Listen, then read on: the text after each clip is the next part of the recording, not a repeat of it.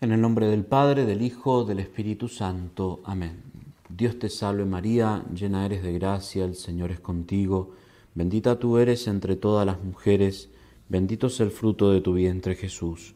Santa María, Madre de Dios, ruega por nosotros pecadores, ahora y en la hora de nuestra muerte. Amén.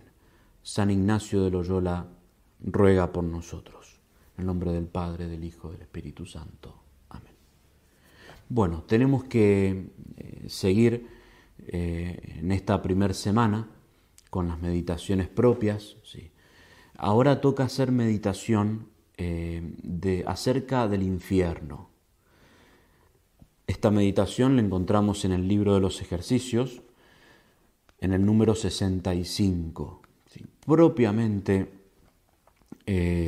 San Ignacio de Loyola presenta esta meditación en una forma que él llama aplicación de sentidos, sí, aplicación de sentidos, que consiste en que el que medita, el ejercitante, vea con la imaginación, oiga con los oídos del alma y así con todos los demás sentidos, eh, los aplique a esta verdad del infierno.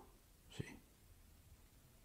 En vez de seguir eh, ese método de aplicación de sentido, nosotros vamos a seguir otro y es comentando, eh, meditando, comentando una sentencia del Evangelio, en el Evangelio de San Mateo, el capítulo 25, comentar la sentencia que dice, en la que Cristo, juez, rey y juez, dice, apartaos de mí malditos al fuego eterno.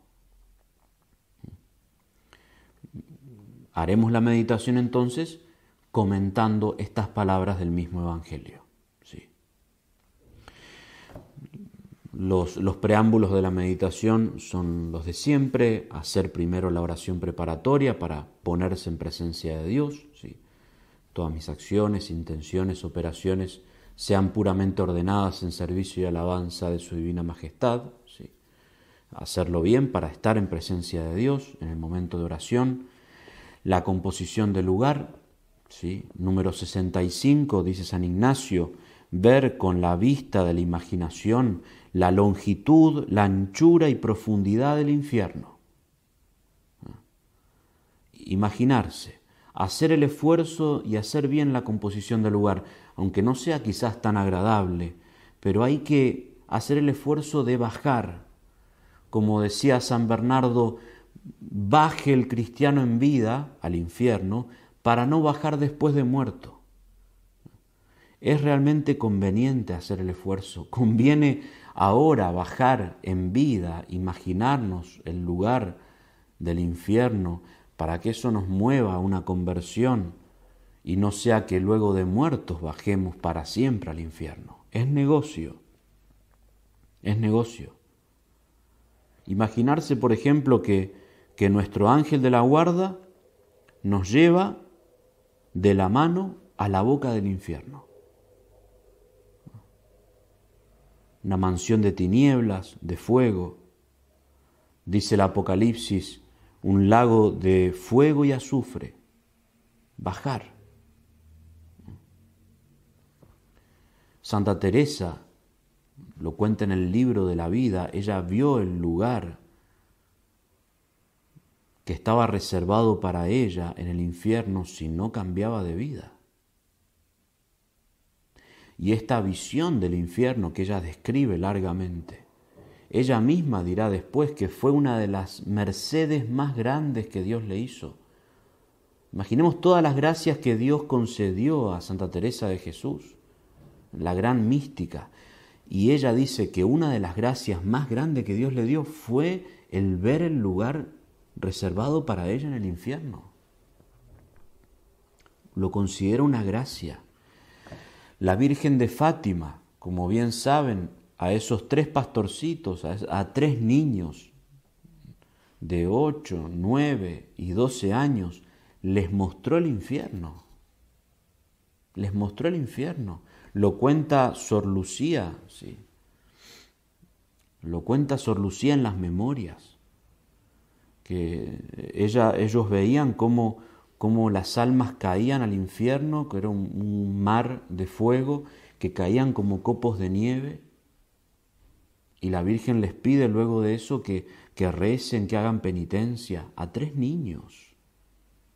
Y nosotros no vamos a ser capaces de, de considerar esta verdad, que como veremos es una realidad, es una verdad de fe, es un hecho la existencia del infierno.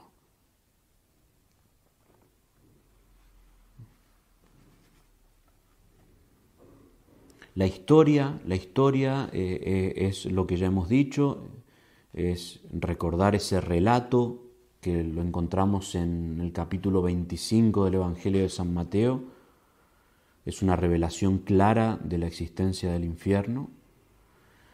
Recordarán, eh, Cristo juez, que en el momento del juicio final, así lo relata San Mateo, pondrá a algunos a su derecha y otros a su izquierda, a los de la derecha, como Cristo juez, pastor, a las ovejas de la derecha les dirá, venid, benditos de mi Padre, tomad posesión del reino preparado para vosotros desde la creación del mundo, porque tuve hambre y me diste de comer, tuve sed y me diste de beber. ¿Cuándo lo hicimos eso? Preguntarán, cuando lo hiciste con el más pequeño de mis hermanos, lo hiciste conmigo y a los de la izquierda les dirá, apartados de mí, malditos, al fuego eterno. Porque tuve hambre y no me disteis de comer, tuve sed y no me disteis de beber, fui forastero, estuve encarcelado y no me visitaste.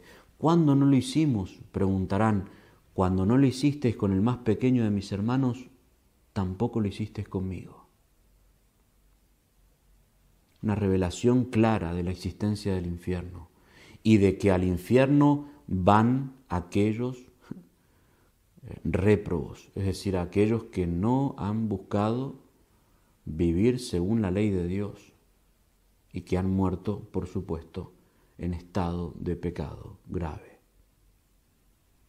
Y Cristo dice esas palabras, apartados de mí malditos al fuego eterno. Esa es la historia Sí. La gracia que queremos pedir, que queremos alcanzar, San Ignacio lo expresa de una manera realmente profundísima eh, y muy bella también, aunque es una verdad que no nos gusta, digamos, esta realidad del infierno, eh, en ese sentido, que no nos gusta, que no es atrayente, pero él dice que la gracia que tenemos que pedir es esta, pedir interno sentimiento de la pena que padecen los condenados, para que si del amor del Señor me olvidare por mis faltas, al menos el temor a las penas me lleve a no pecar. Por eso hay que bajar y, y buscar compartir la pena que padecen los condenados, un interno sentimiento de lo que significa perder a Dios para siempre. Por eso que, que con esta meditación se arraigue en nosotros el santo temor de Dios, el santo temor de Dios. Eso es lo que quiere San Ignacio y para eso está destinada esta meditación, que se arraigue el propósito que supone ya conseguido en las meditaciones anteriores de los pecados, de no pecar más, de arrepentirnos por nuestros pecados y de que nos mueva también a la santidad. Un santo temor a Dios, eso es lo que tenemos que pedir. Aunque si, si me olvido del amor a Dios por mis pecados, aunque sea el temor a las penas, me, me lleve a no pecar más.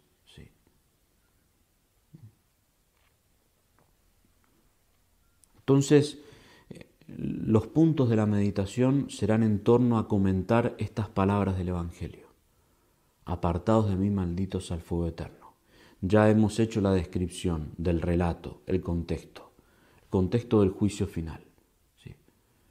A los de la derecha los hace entrar a la vida eterna Eso será el juicio final. Y a los de la izquierda los envía al infierno, apartados, apartados de mí. De estas palabras tomaremos la, meditación. ¿sí? Como bien saben, muchos dicen mm, que el infierno no existe. ¿sí? Muchos dicen que el infierno no existe o que si existe está vacío. Pero eso, según la doctrina de la Iglesia y de todo el magisterio de la Iglesia, eh, eso no es así. La, existencia del infierno es una realidad y de que hay personas condenadas también está revelado. Justamente a, a, los de la izquierda les dice apartados de mí, o sea, son, son personas que van al infierno lo que está relatado. Eh, es así, en, en, el infierno hay habitantes, están los demonios, ¿sí? está el mismo demonio. Es eh, decir que el infierno no existe o que está vacío es contrario a la fe de la iglesia. Por eso incluso a veces es triste decirlo, pero dentro de la iglesia a veces uno escucha pastores o personas que dicen que el infierno no existe o que si existe está vacío, que, que Dios es amor y que por tanto uno haya vivido como haya vivido, eh, al final el amor de Dios nos salvará a todos. Y eso no es así porque es verdad que Dios es amor y es misericordia, pero también es justísimo y da a cada uno según sus obras. Y da a cada uno según lo que eligen sus obras malas, como es el pecado. Si el pecador elige pecar, elige no estar con Dios o no amar a Dios, porque eso es el pecado, es una acción voluntaria, grave, entonces Dios le da como premio, digámoslo así, premio, lo que el pecador ha querido, no estar con Dios, que eso es el infierno, como veremos. Está revelado en la Escritura claramente, como hemos visto, la existencia del infierno. Y es esta la más clara definición. Santa Faustina Kowalska, que es justamente la gran promotora de la misericordia divina, ella misma, en una visión que tuvo en un ejercicio espiritual de ocho días, Dios le mostró el infierno. Ella lo relata largamente, pero dice algo interesante. Ella dice que he observado una cosa textual. La mayor parte de las almas que allí están en el infierno son las que no creían que el infierno existe. La mayor parte de los condenados. Y es la visión que tuvo una santa. La mayor parte de los condenados, los que están en el infierno, son los que decían que no existe. Comentemos un poco entonces estas palabras del Evangelio, que palabra de Dios. Apartados de mí, malditos, al fuego eterno. Primero, Cristo dice, id al fuego eterno. Y en estas palabras, id al fuego eterno, está revelado lo que la Iglesia y el Catecismo de la Iglesia Católica ha llamado y llama la pena de sentido. Sí, la pena de sentido.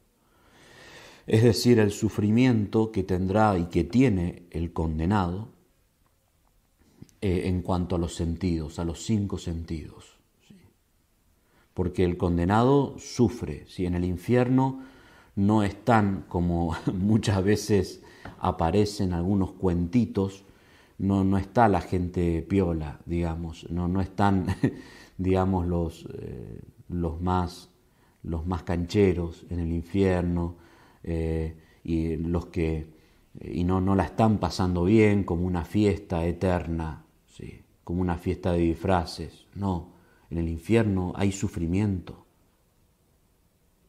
Y como veremos, sufrimientos atroces. El condenado en el infierno sufre, sufre en, los cinco sentidos, es atormentado por el fuego que alimentado por la ira divina. El condenado sufre en justicia lo que cometió por sus pecados. El, infierno está activado, lo que mueve el infierno es la ira divina, la justicia divina. Por eso el condenado sufre en los cinco sentidos. El sufrimiento en este sentido principal es el fuego, el tormento del fuego. Es el tormento principal. El castigo del cuerpo del impío, dice el, eclesiástico, es el fuego y el gusano. Y, la naturaleza de este fuego, este fuego del, infierno, eh, es importante tenerlo en cuenta porque los santos dicen que el fuego del infierno, entre ellos San Alfonso María de Ligorio, el fuego del infierno eh, es es de una naturaleza distinta al fuego que nosotros conocemos. De hecho, él dice que el fuego que conocemos nosotros es pintado en comparación al fuego del infierno. Es un fuego pintado. O sea, como que el fuego que nosotros conocemos, que nos quema, eh, es un chiste, es una broma al lado en comparación a, a lo que es el fuego del infierno. El fuego del infierno es, es un fuego que una chispa del fuego del infierno sería capaz de, extinguir montañas enteras. Es un fuego que, que, atormenta eh, al, al, al condenado, lo atormenta por todos lados. El condenado tiene fuego arriba, fuego abajo, fuego a la derecha, fuego a la izquierda es un fuego que, envuelve al condenado. Por eso en la parábola del rico Epulón y el pobre Lázaro, dice en la parábola Cristo que el, rico Epulón fue sepultado en, en el infierno, sepultado, o sea, quedó envuelto por el fuego eterno. Es un fuego que, que, que atormenta al condenado desde dentro, o sea, es como como un hierro incandescente, como una brasa, como una brasa. Así quema el fuego del infierno. Y es un fuego, como decíamos, activo. Es activo, es un, el tormento del fuego le hace sufrir al condenado todos los sufrimientos juntos. O sea, el condenado padece todos los sufrimientos de esta vida a la vez. Es como si si uno, una persona tuviera todas las enfermedades que existen a la vez. Imaginémonos, nosotros a veces tenemos una enfermedad y ya eh, es un, es un padecimiento atroz y queremos que se acabe pronto. El fuego del infierno es un tormento que hace experimentar al condenado todas las enfermedades a la vez.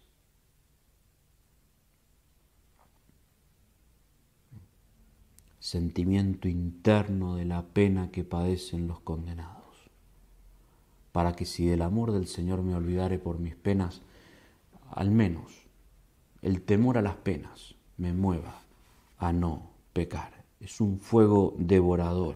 Sí.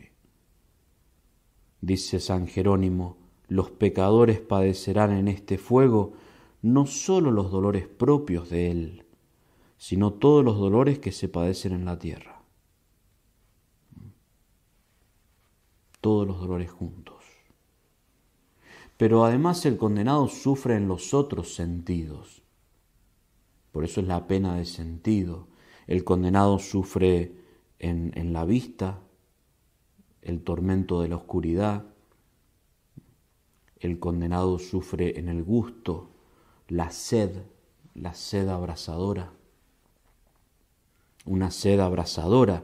Eh, en la parábola del rico Epulón, eh, Epulón le pide que le pide a Abraham que, el pobre Lázaro, aunque sea, moje la punta, eh, moje con agua la punta de la lengua, porque tengo esta sed que tengo me, me, consume, me abraza, dice, ¿no?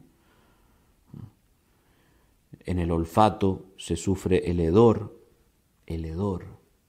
Si alguna vez hemos, eh, al ir caminando o uno huele, eh, huele a un perro muerto, un animal muerto que se está descomponiendo y es un, el hedor de eso, el, olor sumamente desagradable de un, animal muerto que se está descomponiendo.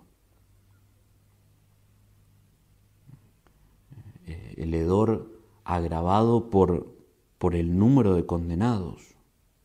Isaías dice, de sus cadáveres subirá el hedor, subirá el hedor.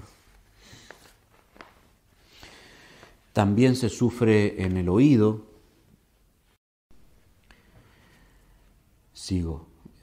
También se sufre en, el oído.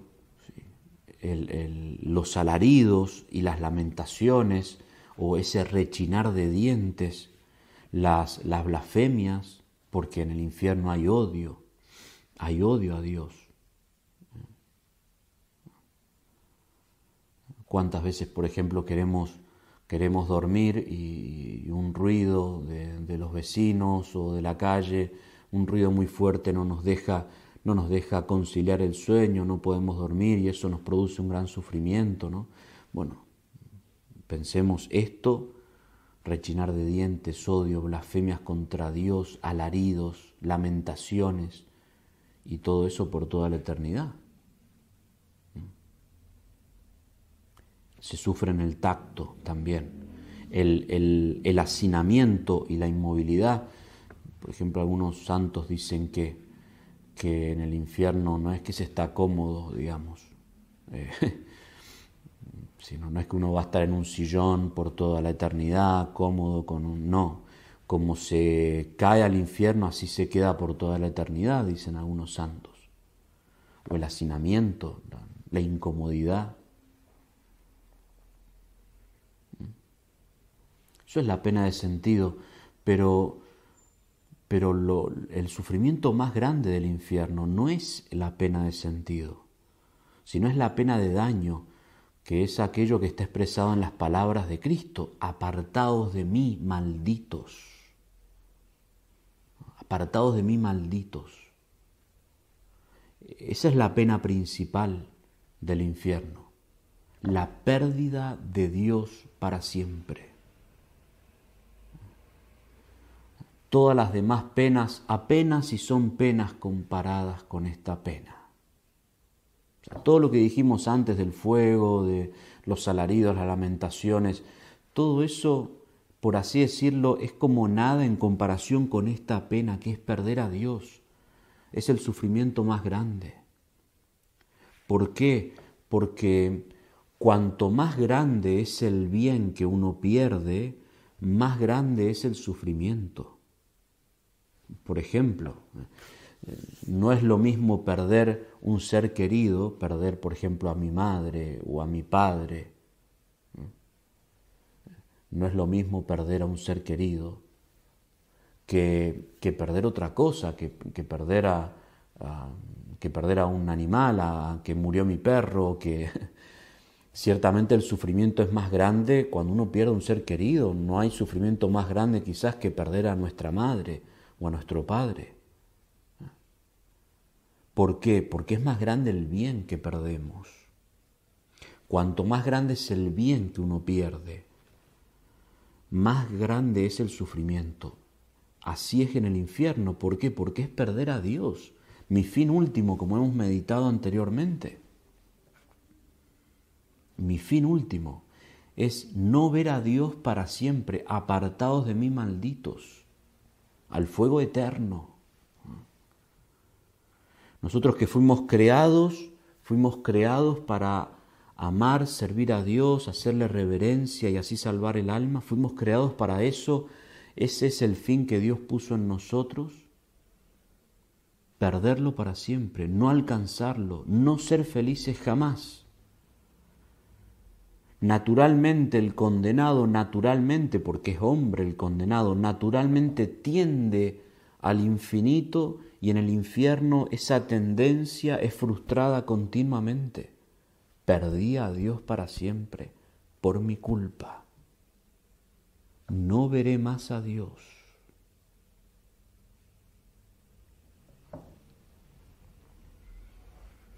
sentimiento interno de la pena que padecen los condenados.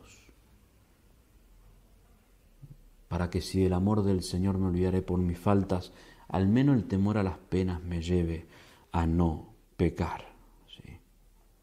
Y hay algunas cosas que aumentan este dolor, como es por ejemplo el, el conocimiento de las alegrías del cielo, porque el condenado tiene conciencia de que en el cielo hay personas que están gozando de Dios para siempre y que en el cielo hay alegría.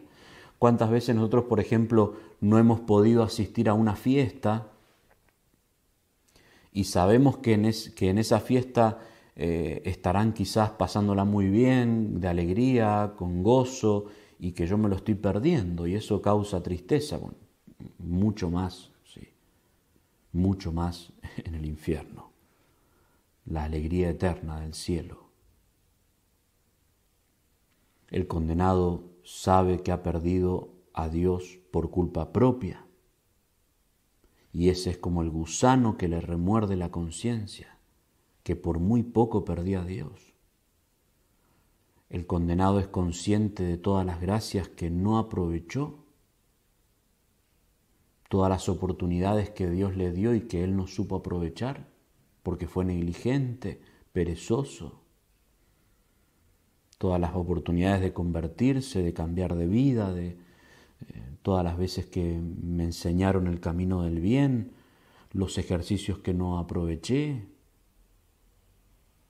que por vergüenza no quise confesarme, que por vergüenza no hice esto o aquello oportunidades de caridad, de hacer la caridad, el bien, todo eso aumenta el dolor. Pero lo que más aumenta el dolor es la conciencia de la eternidad. Es decir, que todo eso que estoy sufriendo o que sufre el condenado será para siempre. Mientras Dios sea Dios, no hay vuelta atrás en el infierno. No es que el infierno es por un tiempo, no hay tiempo, hay eternidad. Por eso el Dante a la entrada en su obra, ¿no? Eh, la Divina Comedia en la entrada al infierno pone ese, como ese cartel que dice, el que entra aquí deje toda esperanza, mientras Dios sea Dios. Pensemos cuando nosotros tenemos una enfermedad o estamos sufriendo algo, un dolor de cabeza, un dolor de estómago.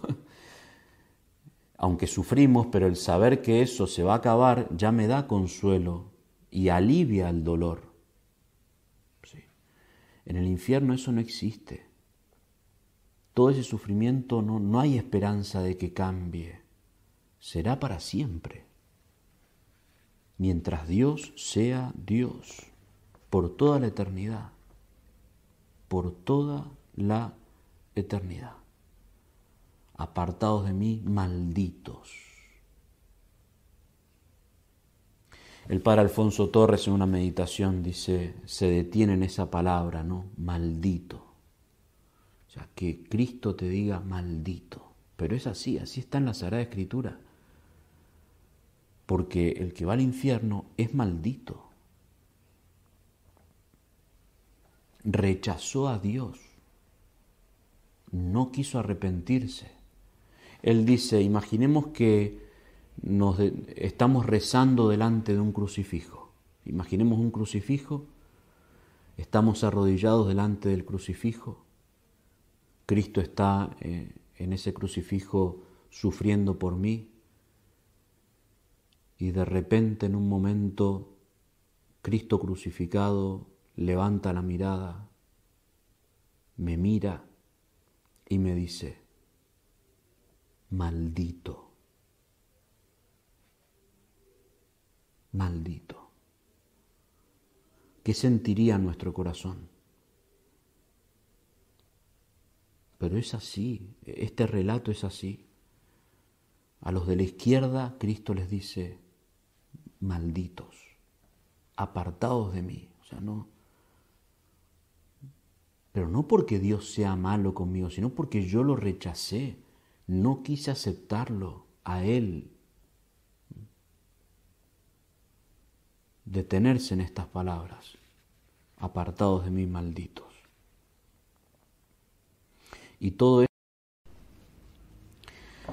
y todo esto, como dice esta sentencia del Evangelio que venimos considerando, porque tuve hambre y no me diste de comer, tuve sed y no me diste de beber. Fui forastero, no me alojasteis, estuve encarcelado y no me visitasteis. Cuando no lo hiciste con uno de mis pequeños hermanos, no lo hicisteis conmigo, dice Cristo. Es decir, la consideración de nuestras obras en orden a la eternidad, como veíamos en la meditación anterior de, la muerte. ¿no? Dios da a cada uno según sus obras. ¿sí? Y lo único que nos vamos a llevar de esta vida son las buenas obras, en concreto la caridad, porque al final de nuestros días seremos juzgados en el amor. Por eso no, no quiero terminar esta meditación sin indicar eh, los frutos que, que tenemos que buscar sacar de esta meditación. ¿sí? Ah, frutos concretos que tenemos que cosechar de esta meditación. El primero es un santo temor de Dios. Como decíamos al principio, el mismo San Ignacio no quiere aterrarnos con esto, sino llevarnos a un santo temor. Como dice el mismo San Pablo, San Pablo temía no sucediera que eh, luego de él haber predicado a los demás, ¿sí? quedarse fuera. Porque es ciertamente una posibilidad. El poeta dice, triste cosa será, pero posible. Será muy triste, pero, pero que nos quizás ver la posibilidad de que nos condenemos, pero posible. Triste cosa será, pero posible. No vaya a ser que yo, dice San Pablo, luego de haber predicado a los demás la conversión, quede descalificado, ¿no? Quede descalificado. Por eso tenemos que obrar nuestra salvación con temor y temblor, con temor y temblor. Ah. Otro, otro fruto de esta meditación es, es una verdadera conversión, una verdadera conversión, un cambio de vida, un cambio de vida motivado por el amor de Dios. Porque si no estamos ahora en el infierno, como nos hacía considerar eh, San Ignacio en las meditaciones de los pecados, ¿sí? si no estamos ahora en el infierno, es, es por amor de Dios, es por misericordia. Por eso una conversión a Dios, un cambio de vida, un dejar el pecado y un buscar levantarnos ¿sí? hacia una santidad cada vez mayor, pero movida por el amor de Dios, el amor que Dios me ha tenido, que, que me ha sacado del infierno, que me ha sacado de mis pecados. Un tercer fruto tiene que ser también del considerar el infierno, el celo por las almas. Santa Teresa, mm, ella misma dice, luego de haber tenido la visión del infierno, que, que esta consideración, este hecho, esta verdad, la, llevó a, trabajar por las almas. Santa Faustina Kowalska, cuando ella termina el relato de la visión que tuvo del infierno, ella dice, por eso ruego con más ardor todavía por la conversión de los pecadores, invoco incesantemente la misericordia de Dios para ellos, Prefiero agonizar en los más grandes tormentos hasta el fin del mundo que ofenderte con el menor pecado. El celo por las almas. no, no podemos ser indiferentes a la salvación de otros. No podemos ser indiferentes a la salvación de nuestros seres queridos, de los que nos rodean, de los que Dios ha puesto cerca nuestro. Santa Catalina, Cristo le dijo a Santa Catalina de Siena, mi providencia ha puesto la salud de muchas almas en tus manos. Dios en su providencia pone la salvación de, de algunos en nuestras manos. Los pastorcitos de Fátima, niños, niños, ellos hacían penitencia y rezaban muchísimo por la conversión de los pecadores. A Jacinta, la más pequeña de, los tres pastorcitos, que tenía ocho años aproximadamente, luego de la visión del infierno se, le quedó clavado en la mente y en el corazón el hecho de que había personas que se podían condenar. Se, se le quedó fijado en la mente tengo que hacer algo para, para salvar almas. Hay personas que se condenan, que no tienen quien, las ayude, quien les predique. Una niña y hacía penitencia y, y rezaba por la conversión de los pecadores. Considerar esta verdad del infierno nos tiene que mover a eso. Por eso veamos cómo esta meditación que parece hecha, parece hecha para encoger el corazón, en realidad lo que busca es que nuestra alma se eleve a Dios y al amor de Dios y convertirnos también nosotros en apóstoles, en instrumentos para que otros se salven. Alguien dijo, alguien dijo que es loco quien considera esta verdad del infierno y no se decide de una vez por todas a ser santo. Si consideramos bien esto, si meditamos como corresponde, si disponemos nuestro corazón en esta meditación, ciertamente nos tiene que mover a un gran deseo de ser santos y de que otros también sean santos terminar con un coloquio, como lo indica San Ignacio en el número 71, ¿sí? Eh, que todo esto nos, nos mueva a una auténtica conversión y a un gran deseo de santidad. Sentimiento interno de la pena que padecen los condenados, para que si del amor del Señor me olvidare por mis faltas, al menos el temor a las penas del infierno me lleve a no pecar más y a ser santos. En el nombre del Padre, del Hijo, del Espíritu Santo. Amén.